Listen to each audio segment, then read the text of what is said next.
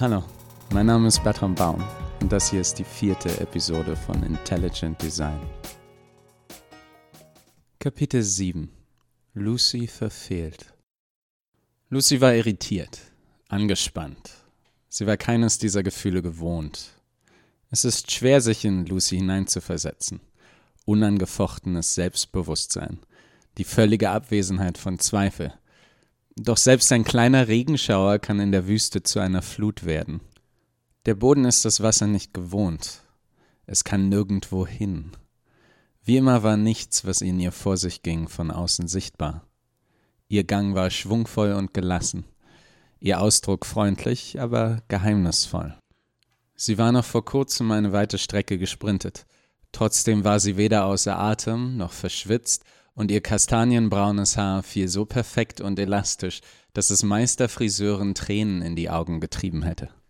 Sie machte ein Handzeichen und nur einen Augenblick später hielten gleich zwei Taxis neben ihr, deren Fahrer sofort stritten, wer zuerst angehalten und damit das Recht habe, Lucy mitzunehmen. So etwas passierte ihr häufiger und sie fand es jedes Mal ermüdend. Der eine Fahrer setzte sich durch mit dem Argument, dass der andere bereits zwei Fahrgäste hatte. Dessen Behauptung, die zwei Gäste wollten hier sowieso aussteigen, worauf die beiden mit irritiertem Kopfschütteln reagierten, blieb erfolglos. Lucy stieg hinten in das leere Taxi ein. Der Fahrer drehte seinen Sitz zu ihr um. Natürlich fuhr das Taxi selbstständig, wie jedes andere Auto auch. Einige Taxis hatten trotzdem noch Fahrer. Zum einen fühlten sich manche Leute immer noch unwohl, wenn niemand am Steuer saß, zum anderen sollte man nie die therapeutischen Eigenschaften eines gutmütigen, übergewichtigen Taxifahrers unterschätzen, der kaum deine Sprache spricht. Er begann mit der holprigen Art von Smalltalk, die in Lucys Gegenwart so typisch war, doch sie ignorierte ihn vollständig, bis er aufgab.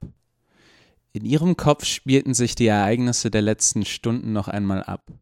Etwas war schiefgelaufen.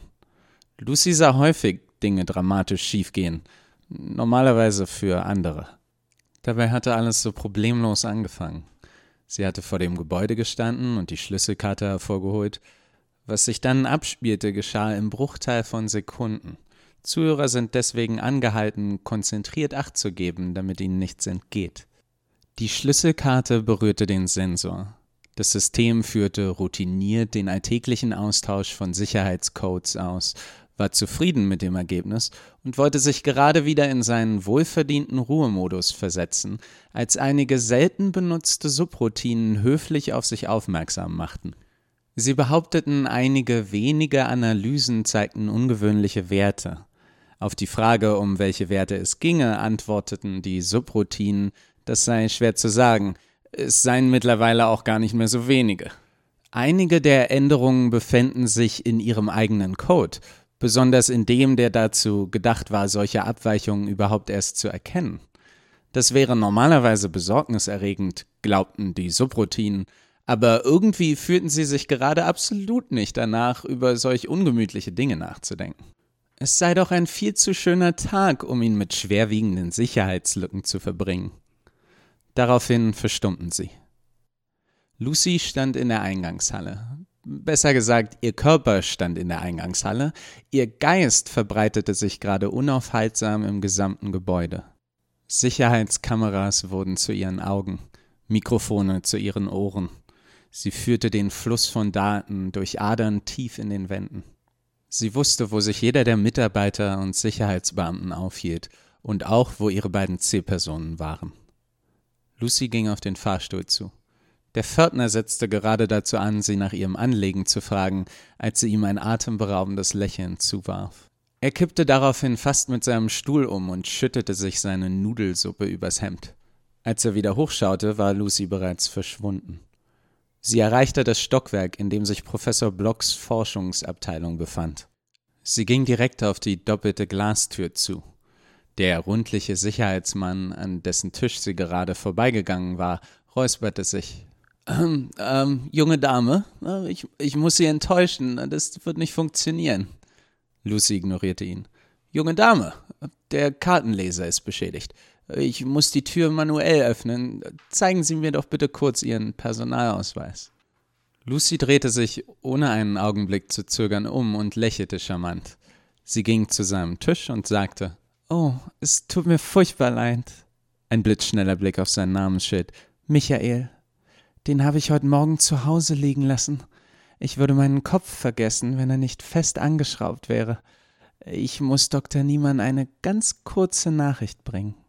Ihr sinnlicher Gang, die Art, wie sie sich über seinen Tisch beugte, das Zurückstreichen ihrer Haare und ihr wohlplatziertes Zwinkern hätten einen buddhistischen Mönch zu mehreren kalten Duschen und stundenlangem Meditieren in einer unbequemen Sitzhaltung gezwungen. Doch Michael schien vollkommen unbeeindruckt von der Flut urzeitlicher Suggestion, die ihn gerade überrollt hatte, und antwortete freundlich Junge Dame, ich kann Sie vollkommen verstehen.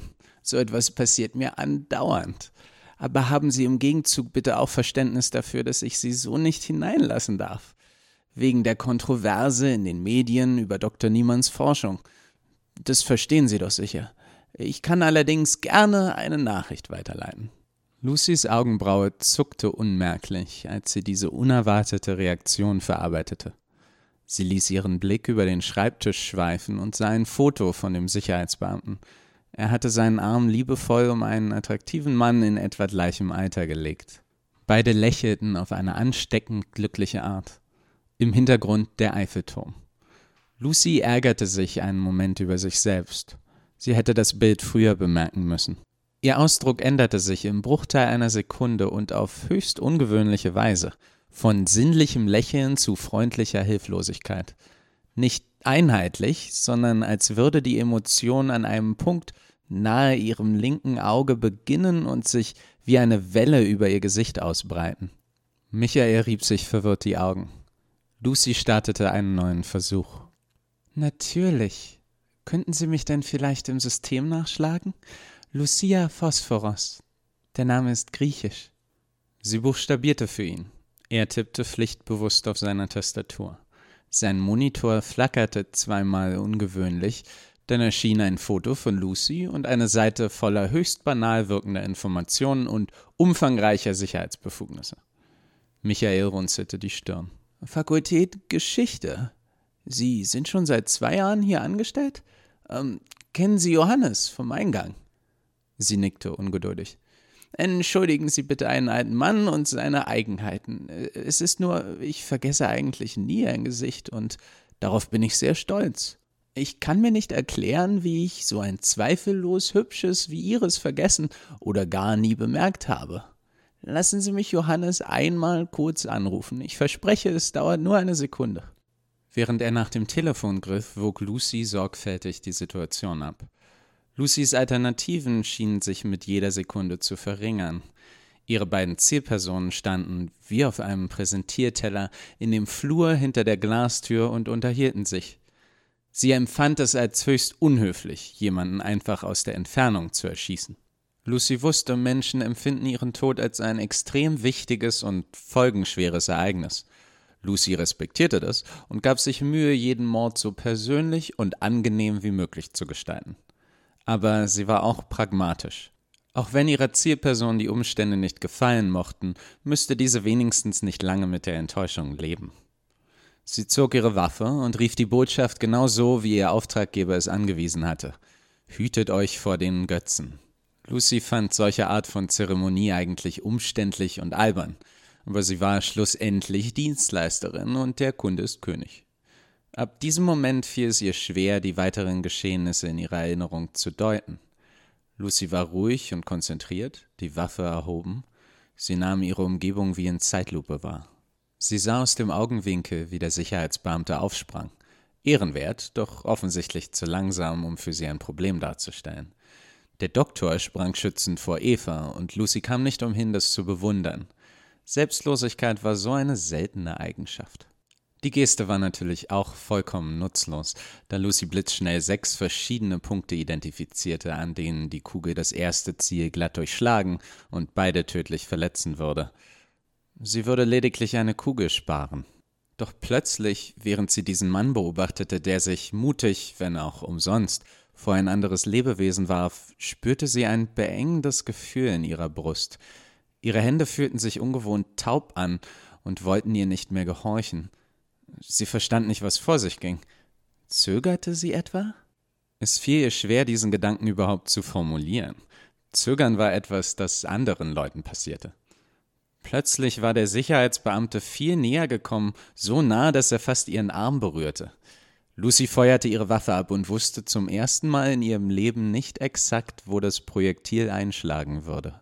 Im gleichen Moment stieß sein gesamtes Gewicht mit ihr zusammen, und zu Lucys Überraschung lockerte sich ihr Griff und die Waffe fiel zu Boden.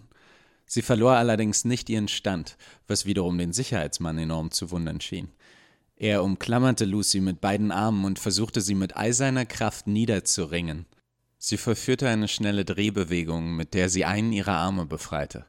Ohne zu zögern schlug sie ihm mit dem Ellenbogen ins Gesicht. Blut spritzte, zwei Zähne flogen durch den Raum. Sie empfand keine Wut. Er tat seinen Job, sie tat ihren. Er wankte unter der Wucht ihres Treffers zwei Schritte zurück. Sein Ausdruck war benommen und verwirrt. Lucy trat an ihn heran, legte ihre Hände um seinen Hals und drückte erbarmungslos zu. Er versuchte erst, sie von sich zu stoßen, ihren Griff zu lösen. Vergebens. Seine Beine gaben nach. Er sank vor ihr auf die Knie. Eine Alarmsirene dröhnte im Hintergrund. Zivile Opfer waren nicht erwünscht. Doch Lucy war auch klar, wie lange die Polizei hierher brauchen würde. Zu viel Verstärkung konnte sie nicht riskieren nicht aus Angst, aufgehalten zu werden. Lucy liebte ein wenig Chaos, eine Herausforderung. Doch in so einem Fall ließen sich weitere Opfer nicht ausschließen. Diese kalte Kalkulation erfüllte Lucys Gedanken. Michael weigerte sich auf erstaunliche Weise ohnmächtig zu werden. Sie beobachtete ihn ohne Boshaftigkeit, sondern mit aufrichtigem Interesse. Den außergewöhnlichen violetten Farbton, den seine Haut annahm, die kalten Schweißtropfen, die von seiner Stirn rannen, die winzigen Äderchen in seinen Augen, die unter dem Druck platzten. Menschen leben ihre Tage, als hätten sie unzählige davon. Sie verschieben ihre Pläne und Träume in eine vage Zukunft, und irgendwann zwingt sie etwas, sich zu erinnern, dass ihre Zeit abläuft und dass nicht genug davon übrig ist, um all das zu erleben, was sie sich vorgenommen hatten. Sie wünschen sich, sie hätten all ihre Tage so bewusst gelebt wie diese letzten Momente. Lucy empfand es als eine persönliche Verpflichtung, dass jene Menschen während dieser schwierigen Augenblicke ein freundliches, mitfühlendes Gesicht sahen. Lucy schaute Michael tief in die Augen. Dann brach sein Genick zwischen ihren filigranen Fingern. Sie drehte sich zu Eva um. Lucy hatte nicht genug Zeit, die Waffe lag zu weit von ihr entfernt. Die beiden würden sich wiedersehen, davon war sie überzeugt. Sie warf Eva einen Luftkuss zu. Dann rannte sie die Treppen hinunter. Sie wusste, dass ihr im nächsten Abschnitt des Treppenhauses drei Sicherheitskräfte entgegenkamen. Sie schloss einen Moment die Augen und konzentrierte sich auf das richtige Timing. Dann schwang sie sich über das Geländer. Sie segelte graziös zwei Meter durch die Luft, woraufhin sie, das Knie voran, mit der Schläfe des ersten Sicherheitsmannes zusammenschlug. Er ging sofort zu Boden. Lucy landete geschickt auf beiden Beinen. Die Erfahrung der zweiten Sicherheitsbeamtin war nur unwesentlich länger. Ein kurzer, absurder Gedanke. Wenn man schon von einer fallenden Frau erschlagen wird, dann wenigstens von einer so außerordentlich hübschen. Daraufhin ein kurzer, stechender Schmerz an der Seite ihres Kopfes, ein gleißender Lichtblitz und dann Dunkelheit. Dann ein seltsam realistischer Traum, in dem sie eng mit einer sehr schönen Frau zu der Melodie von It's Raining Man tanzte, während sie immer wieder von elektrischen Aalen in den Hintern gebissen wurde. Der letzte verbliebene Sicherheitsmann wich entsetzt zurück und griff nach seiner Elektroschockpistole. Er starrte die brüchige Delle im Putz an, wo eben der Kopf seiner Kollegin in die Wand eingeschlagen war, deren regloser Körper Lucy jetzt wie einen Schild vor sich hielt. Er hob seine Waffe, feuerte einige nutzlose Schüsse ab und schloss sich wenige Momente und einen brutalen Kinnhaken später seinen Kollegen im Reich der Träumenden an. Kurz darauf durchquerte Lucy die Eingangshalle, die inzwischen mit verwirrtem Universitätspersonal gefüllt war. Sie tat dies so unauffällig, wie es einer wunderschönen Frau mit Blutspritzern im Gesicht möglich war, winkte noch einmal dem Pförtner mit dem Suppenfleck auf seinem Hemd und verließ das Gebäude. Dann rannte sie. Sie rannte durch Gassen und Hinterhöfe, sprang über Zäune und Mauern. Sie entging geschickt Sicherheits- und Verkehrskameras. Sie konnte den Algorithmus spüren, der sämtliche Videodaten in einem Kilometer Umkreis nach ihrem Gesicht absuchte. Wie Bluthunde in den Adern des Datennetzwerks, welches Menschen in ihrem Alltag unsichtbar umringt und das für Lucy so greifbar war wie der Boden unter ihren Füßen. Das Taxi hielt an, was sowohl Lucy aus ihren Gedanken riss, als auch den Taxifahrer, der sie einen Großteil der Fahrt über angestarrt hatte. Lucy bedankte sich und stieg aus. Sie wanderte am Spreeufer entlang, vorbei an Bars und Cafés, an Konversationen und Gelächter, bis sie vor einem düsteren gotischen Gebäude stehen blieb, das in der Nachbarschaft vollkommen fehl am Platz wirkte. Vor dem Haus ragte ein hoher, mit Metallspitzen besetzter Zaun empor, dessen Streben dicht von Efeu umschlungen waren. In den Zaun eingelassen war ein großes, gusseisernes Tor, welches sich wie von Geisterhand öffnete, als Lucy sich näherte. Der Garten war geräumig, aber etwas trostlos und mit vielen kleinen Anzeichen von Verwahrlosung. Er war einmal prachtvoll gewesen, doch es hatte sich lange niemand mehr darum gekümmert. In der Mitte des Hofes stand ein grässlich grinsender Wasserspeier, dessen Augen Besucher stets zu verfolgen schienen. Lucy durchquerte den Hof und klopfte an die große, schwere Pforte. Die Art von Tür, die in etwa so einladend wirkt wie ein Stacheldrahtzaun. Nach kurzer Zeit öffnete sie sich mit einem schaurigen Quietschen. Hervor trat eine kleine, untersetzte Frau mit schneeweißer Dauerwelle in einem pinken Hosenanzug. Ihr Name war Frau Kümmerlich. Lucy war ihr schon einige Male begegnet und hatte es jedes Mal als höchst verwirrend empfunden. Frau Kümmerlich schien sich immer unnatürlich von ihrer Umgebung abzuheben, wie eine in die Realität entflohene Zeichentrickfigur. Oh, Lucy, es ist so schön, dich zu sehen. Komm, lass dich drücken, quietschte Frau Kümmerlich und presste ihre Gästin rabiat an ihren opulenten Busen. Die meisten Menschen behandelten Lucy instinktiv und berechtigterweise wie ein unkontrolliertes Feuer, das aus der Entfernung beeindruckend aussieht, zu dem man aber einen gesunden Abstand wahren sollte. Mein Gott, Kindchen, du bist ja nur Haut und Knochen, fuhr Frau Kümmerlich fort. Kann ich dir was zu essen bringen? Zieh bitte deine Schuhe aus, sei doch so lieb, ja? Sie schob Lucy ins Haus und nahm ihr, ohne Widerreden zu akzeptieren, ihren Mantel ab. Ich habe einen wundervollen Braten im Ofen und im Kühlschrank müsste noch selbstgemachter Käsekuchen stehen. Ich sage dir, die Männer mögen vielleicht so ein zierliches Ding für eine Nacht oder zwei, aber als Ehefrau, da suchen sie sich eine robuste, die kochen und putzen kann. Glaub mir, ich war ein sehr hübsches Ding in deinem Alter. Die Männer standen Schlange, die Arme voll mit Pralinen und Blumen, aber die Zeit bleibt nicht stehen. Wie alt bist du jetzt? Mitte 20? Hast du denn einen Verehrer? Was sag ich da? Bestimmt Dutzende. Zeig ihnen gleich, was Sache ist. Nicht, dass sie denken, sie könnten die Milch haben, ohne die Kuh zu kaufen, wenn du weißt, was ich meine. Sie kicherte anzüglich. Frau Kümmerlich schob Lucy in Richtung Küche, unaufhörlich plappernd. Ihre einfältige Gutmütigkeit war wie eine Naturgewalt. Eine Horde blutrünstiger Hunden hätte sich plötzlich bei einem gemütlichen Kaffeekränzchen wiedergefunden, die blut- und schlammverschmierten Stiefel und Waffen sorgfältig beiseite geräumt, während sie sich stundenlang Fotoalben von Enkelkindern hätten anschauen müssen.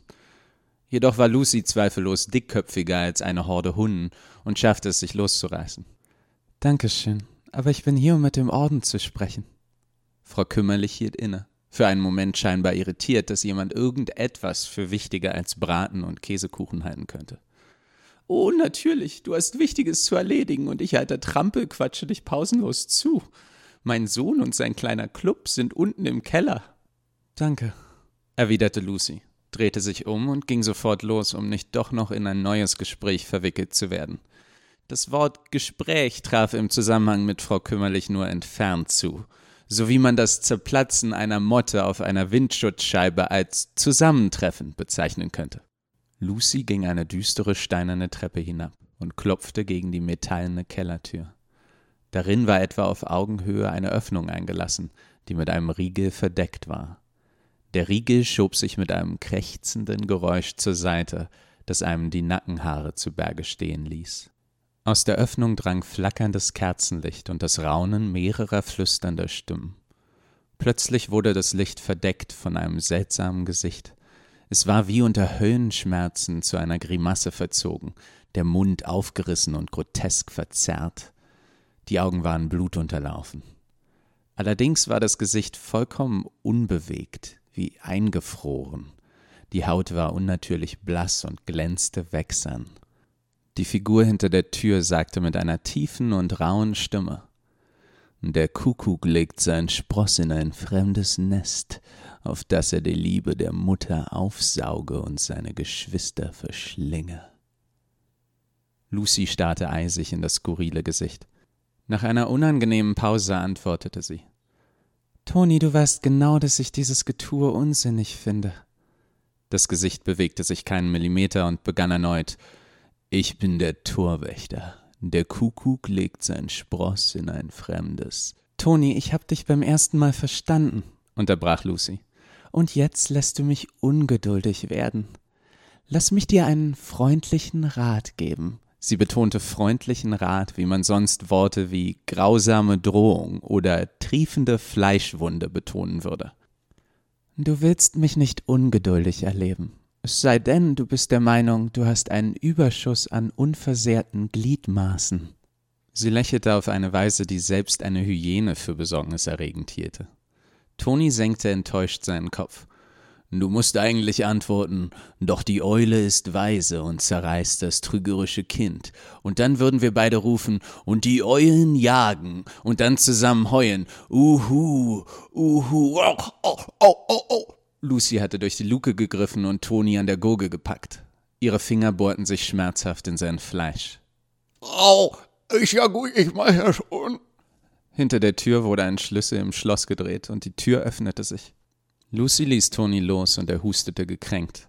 Mehrere Gesichter drehten sich zu ihr um, allesamt bedeckt mit der gleichen Art unheimlicher, wächsern, glänzender Masken, erstarrt in verschiedensten Emotionen. Bis auf einen kurzgewachsenen Mann, der seine Maske vergessen hatte und dem Frau kümmerlich kurzerhand einen Ersatz aus einem Gummiband und einem Pappteller gebastelt hatte. Sie hatte einen Smiley hineingeschnitten und das Ganze mit gemalten Blüten und Schmetterlingen verziert, entgegen den Einsprüchen des Mannes. Der Keller war staubig, steinern und alt. Unzählige Kerzen hüllten ihn in ein unheimliches Licht. Er hatte vor vielen Jahren zu einer Fleischerei gehört, und hier und dort waren immer noch die rostigen, vom Blut dunkel verfärbten Werkzeuge zu sehen. Die alten mechanischen Vorrichtungen, die vor langer Zeit an eisernen Haken blutige Tierkörper durch die Anlage geschliffen hatten. Die Gesichter wandten sich wieder um zum hinteren Teil des Kellers, wo auf einer leicht erhöhten Bühne drei edel wirkende Sessel standen. Die Kerzen waren geschickt so platziert, dass die drei Figuren in den Sesseln fast vollständig in Schatten gehüllt waren. Das Arrangement vermittelte unmissverständlich, dass die drei besonders wichtige Rollen innehatten. Sie wurden die Hüter genannt. Hinter ihnen hing ein beeindruckendes Wandgemälde, das die Silhouette einer Eule mit ausgebreiteten Flügeln und nach vorne gestreckten Klauen vor einem riesigen Vollmond zeigte. Am Waldboden unter dem gewaltigen Vogel waren der tote Körper eines jungen Kuckucks und die Bruchstücke einer Eierschale zu erkennen. Vor den Hütern stand eine schlanke, geschmackvoll gekleidete Frau, die gerade eine Art Präsentation vortrug Sie hatte ein Flipchart mit einigen Diagrammen und Datenkurven vorbereitet, welches außerordentlich fehl am Platz wirkte in dem sonst mittelalterlich anmutenden Ambiente. Und deshalb halte ich es für entscheidend, dass wir schnellstmöglich eine umfangreiche und ansprechende Internetpräsenz aufbauen. Am besten auch einen Online-Shop mit Merchandise-Artikeln wie T-Shirts und Mützen und sie schien einen spontanen Geistesblitz zu haben und rückte ihre Maske zurecht. Und mit unseren Masken vielleicht mit einem Logo drauf. Keine Organisation kann heutzutage erfolgreich sein ohne einen eigenen Social Network Auftritt. Ihr glaubt nicht, wie häufig Leute, denen ich vom Orden der Eule erzähle, noch nie davon gehört haben. Sie verschränkte ihre Arme und strahlte enorme Selbstsicherheit aus. Einige Zuhörer klatschten zögerlich. Der Hüter auf der linken Seite, der den Anwesenden unter dem Namen der Weise bekannt war, erhob das Wort. Nun ja, ich, äh, ich meine, Ihr Vortrag war gewiss äh, ansprechend und Sie haben sich ja sehr gut vorbereitet. Trotz ihrer Maske ließ sich leicht erkennen, dass die Frau das Lob genoss. Äh, allerdings fühle ich mich verpflichtet, Sie zu äh, erinnern, dass wir eine Geheimorganisation sind. Wir ziehen die Fäden aus den äh, Schatten. Wir halten Schicksale in unseren Händen von Menschen, die nie unseren Namen erfahren. Die Macht der Eule liegt in der Dunkelheit, darin, dass sie sieht, ohne gesehen zu werden. Haben Sie die B Broschüre nicht gelesen? Merchandise? Ich, Sie lassen mich an unseren Rekrutierungsmethoden zweifeln. Die Frau war von den Einwänden völlig überrascht. Aber so leicht wollte sie sich nicht geschlagen geben. Sie hatte viel Zeit in die Marktanalysen gesteckt. Okay, ich verstehe, aber hm, das ist ja der Grund, weshalb es so ein genialer Schachzug ist. Verstehen Sie? So wie umgekehrte Psychologie. Das Letzte, was man von einer Geheimorganisation erwarten würde, ist ein Online-Shop. Einige maskierte Köpfe im Raum nickten überzeugt. Der Weise rieb sich frustriert die Schläfen. Auf einmal räusperte sich der Hüter in dem mittleren Sessel. Er war bekannt als der Gnädige. Selbst sitzend war offensichtlich, dass er ungewöhnlich hoch gewachsen war. Seine Hände, Handgelenke und sein Hals, die einzigen Teile seines Körpers, die nicht von seiner tiefschwarzen Robe und seiner Maske verdeckt wurden, waren dürr, blass und ließen dunkle Adern unter der Haut durchscheinen. Es war ein leises, ungezwungenes Räuspern aber seinem Effekt nach hätte es ebenso gut ein Donnergrollen sein können. Lucy konnte keines dieser albernen Treffen ernst nehmen. Eine ahnungslose Bande unzufriedener, verunsicherter Kinder, die sich unterbewusst darüber im Klaren waren, dass die Welt, in der sie lebten, zu kompliziert und furchteinflößend für sie war und die sich nach jemandem sehnten, der ihnen simple, schwarz-weiße Wahrheiten gab und diese glauben konnten. Jemand, der ihnen den Weg wies, weil sie es leid waren, selbst zu suchen. Die einzigen Momente, in denen Lucy das Ganze nicht als eine riesige Farce empfand, waren, wenn der Gnädige sprach. Dann schien dieser heuchlerisch dekorierte Keller voller Tölpel sich in eine letzte Hochburg der Vernunft zu verwandeln, inmitten einer im tiefsten Kern verdorbenen Welt. Die letzte Hoffnung auf Wahrheit in einer Gesellschaft, deren Werte so von innen ausgehöhlt waren, dass sie jeden Moment zusammenbrechen müsste. Der kitschige Kerzenschein wurde zum letzten flackernden Licht in einer allumfassenden Nacht. Er sagte mit einer Stimme, die den Körper weniger durch die Ohren als durch das Rückenmark zu betreten schien. Meine Brüder und Schwestern, ihr wisst, ich kann uns nicht streiten sehen. Ich bin überzeugt, diese kleine Meinungsverschiedenheit lässt sich in Luft auflösen, allerdings ist jetzt nicht der angemessene Zeitpunkt dafür. Wie ich sehe, ist unsere geliebte Tochter zu uns zurückgekehrt. Trete doch bitte nach vorne, Lucia. Sie schlenderte durch den Raum, sichtlich unberührt von dem Starren dutzender maskierter Gesichter und eines Papptellers. Die Frau, die den Merchandise-Vortrag gehalten hatte, räumte ihre Sachen zusammen und verließ missmutig die Bühne, offensichtlich gekränkt darüber, die allgemeine Aufmerksamkeit verloren zu haben. Lucy stellte sich gelassen vor die drei Hüter. Der Gnädige fuhr fort. Die Aufrichtige, er neigte seinen Kopf zu der rechten Hüterin, hat durch ihre nützlichen Quellen erfahren, dass dein Auftrag gescheitert ist. Der Doktor wurde nur verletzt und sein Monster blieb unversehrt. Die Aufrichtige unterbrach ihn. Nur verletzt? Ich dachte, wir waren uns einig, dass der Doktor verschont bleiben würde. Er ist nur fehlgeleitet und verwirrt. Ihn umzubringen wäre wäre Mord. Es ging ein Raunen durch den Raum. Offensichtlich bereitete es den Anwesenden Unbehagen, dass die Worte des Gnädigen in Frage gestellt wurden. Er antwortete, an alle gerichtet. Meine Geschwister, beruhigt euch. Die Aufrichtige zeigt Mitgefühl, und wir sollten uns alle ein Beispiel an ihr nehmen. Es sind unsere wahren Gefühle, die uns von den Maschinen unterscheiden. Unsere Schwester irrt sich nur in einem Punkt einem, der für die Großherzigsten unter uns am schwersten zu erkennen ist. Wenn ein Tier einer Herde schwer krank ist und die anderen anstecken wird, so dass sie schließlich alle qualvoll zugrunde gehen würden, wenn man dieses Tier von seinem Leid befreit und so viele andere davor bewahrt, ist das dann ein Akt von Grausamkeit? Er schaute in die Reihen der maskierten Gesichter, die sich unter seinem Blick nervös wandten, wie Schüler bei einem unerwarteten Test. Einige schüttelten eifrig den Kopf, andere nickten. Die meisten versuchten sich hintereinander zu verstecken. Nein, natürlich nicht. Im Gegenteil, es ist ein Ausdruck von Gnade, fuhr der Gnädige fort, und die Menge nickte eifrig mit den Köpfen. Die Wahrheit ist nicht immer leicht zu erkennen, besonders wenn andere versuchen, uns hinters Licht zu führen. Wasser lässt sich leichter trüben als klären. Glaubst du an mich, meine Schwester? Die Aufrichtige schaute ihn verunsichert an. Ja, na natürlich glaube ich an dich, Bruder.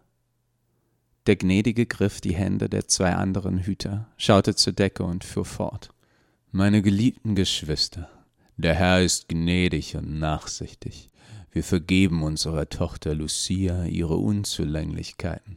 Wir wissen, wie fähig sie ist und dass sie ihre nächste Gelegenheit zu nutzen wissen wird.